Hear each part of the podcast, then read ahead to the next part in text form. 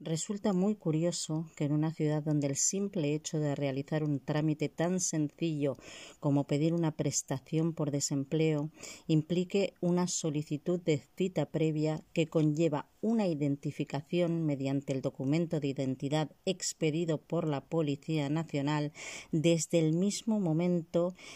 en el que llamas para solicitar dicha cita. Sin embargo, entrar a un hospital, robar un bebé y salir del centro sin que nadie se percate de nada, como ha sucedido en el Hospital Universitario de Basurto en Bilbao hace menos de una semana, sea más fácil que robar una manzana en un supermercado. Hola, soy Yaque, bienvenidos a mi podcast.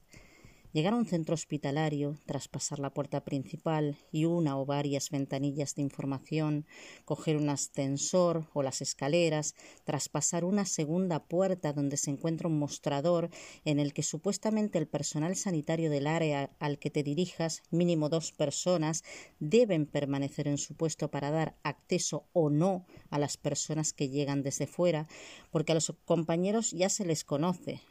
recorrer pasillos y llegar hasta el mismísimo área de maternidad, merodear por las habitaciones, escoger la madre que se vea más vulnerable, llevarse a su bebé con la excusa de hacerle pruebas, volver a hacer el mismo recorrido a la inversa con la criatura de tan solo un día de vida en los brazos y salir del hospital sin que ni uno solo de los muchos trabajadores del centro hospitalario se diera cuenta de que esa mujer, a pesar de que iba vestida de enfermera, no lo era. A mí me resulta muy sospechoso, la verdad.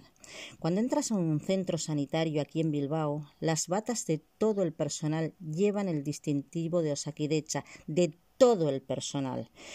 Yo no sé si el de esta señora lo llevaba o era un disfraz que se compró en una tienda. Si llevaba el distintivo, ¿quién le facilitó dicho uniforme o dónde pudo conseguirlo? Porque ya entró vestida así al centro. Y si era un disfraz, nadie del personal se dio cuenta. Con todo el tour que hizo por el por dentro del hospital, imagino que se habrá topado con más de un sanitario. Ninguno ha sospechado o es que tuvo ayuda. Pero es que encima aquí es en la única comunidad, ya lo he dicho otras veces, en que el personal sanitario haga lo que haga, no solo no es cesado, sino que ni siquiera se les sanciona teniendo muchos de ellos incontables expedientes abiertos por mala praxis. Pero además no escarmientan. El otro día una periodista del programa Todo es Mentira se acercó a varios hospitales de Vizcaya, entre los que se encontraba el hospital de Basurto, y en todos entró hasta la planta de maternidad y hasta las habitaciones como perico por su casa, y solo en uno de ellos, ya dentro del área de, fue preguntada por un sanitario hacia dónde se dirigía. Yo flipé, porque eso fue exactamente al día siguiente del secuestro. Todos los políticos, cuando nos suben los impuestos, dicen que va para educación y sanidad, y eso mismo corroboran los listos que ganan salarios sustanciosos y pagan impuestos de saldo. En los tiempos de vacas flacas como los que estamos pasando, tanto el gobierno central como el gobierno vasco y la hacienda foral, además de la recaudación de impuestos y las tasas, tienen también el dinero que llega a Madrid desde Bruselas y que luego es repartido entre los presidentes de las comunidades autónomas que hayan votado a favor de las propuestas de ley del gobierno y que luego vuelven a ser repartidas entre los ministerios. Dicen que para la cantaleta que todos nos conocemos de memoria, educación y sanidad, entre otras cosas. Lo cierto es que luego, cuando el dinero va para el Ministerio de Trabajo, por ejemplo, resulta que la ministra, además de diseñar unos contratos que han contribuido al aumento del paro, digan lo que digan ella, sus secuaces y sus fanáticos, también se ha descentrado, si es que alguna vez estuvo centrada, y ha puesto todo, y cuando digo todo es todo, todo su esfuerzo, todas sus ganas, todo su afán de protagonismo, todo su egoísmo y todo nuestro dinero en la creación de un partido político que estuvo abocado al fracaso desde el minuto uno, aunque ella se visualizara en el sillón que hoy, mañana será Feijó, ocupa su presidente feminista. Sí, también es su presidente, tanto si le gusta como si no. Cuando otra parte llega al Ministerio de Igualdad, su ministra se lo gasta en viajes a New York con sus amiguis en el uso del Falcon, en las campañas que ya todos conocemos y en los casi 100.000 euros que va a destinar en forma de becas a siete titulados universitarios que serán futuros funcionarios del Instituto de la Mujer. La ministra despilfarra el dinero público en campañas que no llegan a nada, Así es que los propios trabajadores de su ministerio se han pirado porque no la soportan. Han pedido el traslado a otros órganos porque dicen que no quieren volver a trabajar para ella ni aunque les paguen un plus por peligrosidad. Sus malas formas e incapacidades las demuestra delante de los medios sin ningún pudor, sin importarle que la estén viendo millones de personas. Así que imagino que entre, entre bastidores su grosería y despotismo se multiplicarán como las cucarachas. Sinceramente no sé por qué no prescinden ya de ese ministerio y mandan a volar sin falcon a la ministra que no hace otra cosa que malgastar nuestro dinero, dejar en muy mal sitio a, a nuestro país con sus campañas barrio bajeras y poniéndose en contra a miembros de su propio ministerio por fomentar la desigualdad. A las pruebas me remito y lo corrobora la manifestación del sábado, donde había al parecer gente a favor de la ley trans, pero la mayoría estaba en contra porque dicen que excluye totalmente a las mujeres, que las borra. Si es lo que digo, ¿por qué tiene que haber una ley que apruebe que un hombre sea mujer y que una mujer sea hombre? ¿Acaso hay una ley que apruebe que la mujer sea mujer y el hombre sea hombre? No. Pues entonces, ¿por qué hay personas que necesitan de una ley para ser? Ya son. Si quieren igualdad, que dejen de hacer la diferencia. Más que un ministerio de igualdad, lo que se necesita es respeto al prójimo. No se necesita un ministerio de igualdad que lave el cerebro a personas y mucho menos a personitas de corta edad, niñas y niños que dudan de su sexo que no se metan en la vida de nadie, que dejen de adoctrinar y que permitan a cada persona decidir por sí mismas lo que quieran ser. Y en el caso de que mm, se considere la posibilidad de una operación de cambio de sexo, que lo hagan sin presiones a la edad en las que en, la que todos dejamos de estar al mando de nuestros padres para pasar a formar nuestra propia empresa de vida. Creo que es lo adecuado y sobre todo lo más lógico, ya que cuando somos niños solo pensamos en jugar y tener amigos con los que compartir y disfrutar. Cuando somos adolescentes pensamos que las cosas son blancas o negras, no queremos verlos grises. Somos audaces, atrevidos y hacemos lo que nos da la gana, porque si nos equivocamos sabemos que siempre habrá algún miembro de la familia que nos dará consuelo. Cuando dejamos la adolescencia, por lo general, empezamos a ver los grises que no podíamos ver debido a la ideología de nuestros progenitores, y tomar una decisión tan importante como nuestra sexualidad antes de ser adultos no sería nuestra decisión, sino la de ellos. Y encima, al llegar a la adultez, cuando viésemos los grises, además de no haber vuelta atrás, tendríamos que soportar la tan recurrente frase de te lo dije, que nos acabaría por hundir por el resto de nuestros días. Pero como somos humanos, nos equivocamos y no está mal que lo hagamos porque de los errores también se aprende. Pero sería recomendable que las fascinerosas que intentan decidir por los hijos de los demás empezaran experimentando con los suyos. Y estas y otras muchas cosas acaban pasando cuando el dinero público se derrocha tratando de aprobar leyes y normas a las que ya estamos sujetos todos los ciudadanos y los poderes públicos, porque así lo dice la Constitución en su artículo 14. Los españoles son iguales ante la ley sin que pueda prevalecer discriminación alguna por razón de nacimiento, raza, sexo, religión, opinión o cualquier otra condición o circunstancia personal personal o social. Aún así, y aunque esté todo muy claro, las socias del gobierno se están beneficiando de un ministerio totalmente inservible porque lo que dicen que defienden está ya recogido en la Constitución que ellas mismas quieren cambiar para seguir metiendo sus garfios de la desigualdad, la piratería y la discriminación hacia todo lo que no pertenezca al colectivo de lesbianas.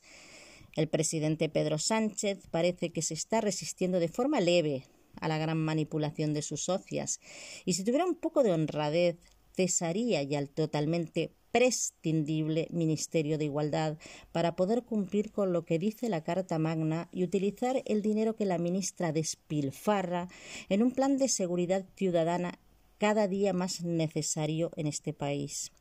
Y aunque parezca que me he ido por los terros de Úbeda y haya dejado de lado un tema tan importante como el que encabeza este episodio, no es así. He llegado justo al sitio a donde quería llegar, que es la inseguridad ciudadana, de la que he hablado justamente la semana pasada. Tendríamos más seguridad ciudadana, además de con el dineral que ahorraríamos disolviendo el Ministerio de Igualdad, aprovechando mejor los fondos que recibe el Ministerio de Asuntos Económicos y Transformación Digital que dirige la vicepresidenta del Gobierno, Nadia Calviño. ¿Y por qué? Pues porque este ministerio, conjuntamente con el Ministerio de Hacienda y Función Pública que dirige la ministra María Jesús Montero, se dedicaron a derrochar en digitalización, dotando a los autónomos que han quedado en pie y a las pymes con equipos digitales inteligentes con el fin de frenar el fraude fiscal y con otra parte del dinero público, más la recaudación que reciben de la deuda que les han impuesto a los autónomos y a pequeños y medianos empresarios para la obligatoria adquisición de robots inteligentes que tienen como función vigilarles para que no se les ocurra esconder ni veinte céntimos, con esas cantidades ingentes han remodelado los organismos públicos con inteligencia artificial para que hagan el trabajo de los funcionarios mientras estos se rascan la rabadilla y además y fundamentalmente colocando a la entrada de cada organismo filtros de seguridad vigilados por guardias, para que ninguna persona pueda acceder a los edificios públicos con ningún objeto sospechoso de causar daño físico a los funcionarios que se encuentren dentro. Además de presentar tu documento de identidad para que puedan identificarte en caso de que hagas o digas algo que no guste de todas, todas estás siempre fichado en el sistema y no tienes posibilidad alguna de escabullir el bulto. Por eso no entiendo de qué manera viven los criminales escapados de la justicia durante décadas sin pagar por los delitos cometidos. Es muy extraño. Y es exactamente en este punto donde debo hacer un alto y preguntar si los centros de enseñanza pública y los hospitales públicos no deberían tener la misma seguridad que tienen para sí mismos los funcionarios que trabajan en otras instituciones públicas. Lo digo porque si el reparto de la economía del país fuese equitativa como debería de ser, los hospitales y colegios públicos tendrían que haber sido los primeros en estar dotados con filtros de seguridad para así evitar o al menos reducir al mínimo el riesgo de que una persona queda lo mismo si está mentalmente enferma o si es una sinvergüenza redomada, entre con total libertad en un hospital público y secuestre un bebé además de evitar las palizas que familiares de ciertos pacientes propinan al personal sanitario cuando no se ha podido salvar la vida a un violador que llevaba más de cien puñaladas a manos del padre de la víctima, como ya ha pasado. La secuestradora del bebé nacido en el hospital de Basurto ha sido puesta en libertad sin medidas cautelares por la jueza de guardia, ante la cual la detenida declaró asumiendo los hechos que se le imputaban y por haber pedido el ingreso voluntario en un centro psiquiátrico, en un centro psiquiátrico. Además, la jueza no considera necesario dictar prisión provisional, ni cree que exista riesgo de fuga, ya que la autora del crimen dice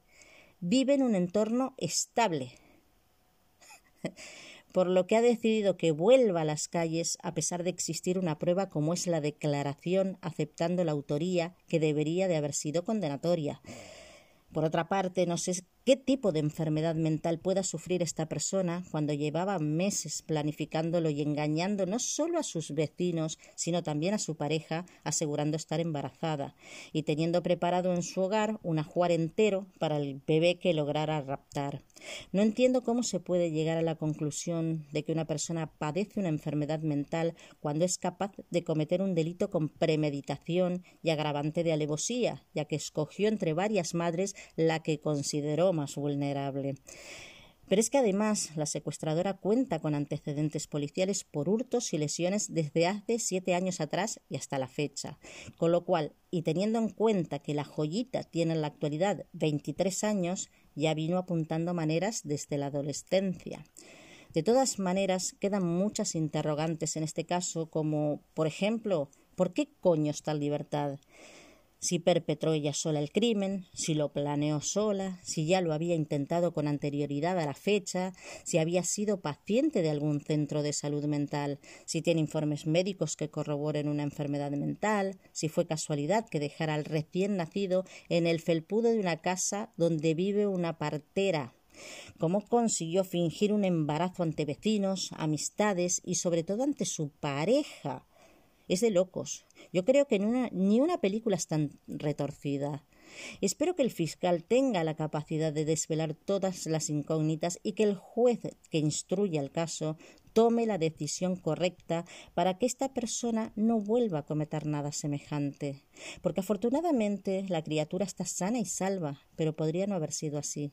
Los padres del niño han decidido pedir una orden de alejamiento para la secuestradora, que supuestamente no conocen, ¿O sí? No sé qué tipo de abogado les habrá aconsejado actuar de esa manera, porque si no se conocen entre sí, no creo que haya probabilidad de que les vuelva a secuestrar a su hijo. Está claro que ella ha cometido el delito, pero la culpa es del hospital por tener una grave grieta de seguridad, con lo cual lo que recomendaría un letrado que defendiera los intereses de los ciudadanos ante el Estado sería, en mi humilde opinión, denunciar al hospital por no tener o no cumplir el protocolo de seguridad. Si el secuestro hubiese ocurrido en una clínica privada, el mismo día los afectados hubiesen interpuesto una denuncia contra el centro. La clínica y todos sus empleados estarían siendo investigados por no cumplir el protocolo de seguridad. Habría despidos, dimisiones y posiblemente hasta la clausura del centro hospitalario además de indemnizar decorosamente a los afectados y pagando al Estado una sustanciosa cantidad en concepto de multa. Pero los hechos no ocurrieron en una clínica privada, sino en un hospital público, a los que yo comparo con los casinos, y ya sabemos lo que pasa en los casinos, que la casa siempre gana. Cada persona somos responsables de nuestros actos y de las decisiones que tomamos. Y como a mí no me gusta que se metan en mi vida, tengo muy claro que no me meto en la vida de los demás, aunque algunas decisiones me sorprendan enormemente. Y además de eso, solo uno mismo conoce cuáles son sus necesidades y lo que está dispuesto a hacer o a no hacer para cubrir esas carencias. El físico alemán de origen judío Albert Einstein dijo El mundo no está en peligro por las malas personas, sino por aquellas que permiten la maldad. Hasta el martes, un abrazo y recordad que las penas compartidas son menos penas y que la unión hace la fuerza.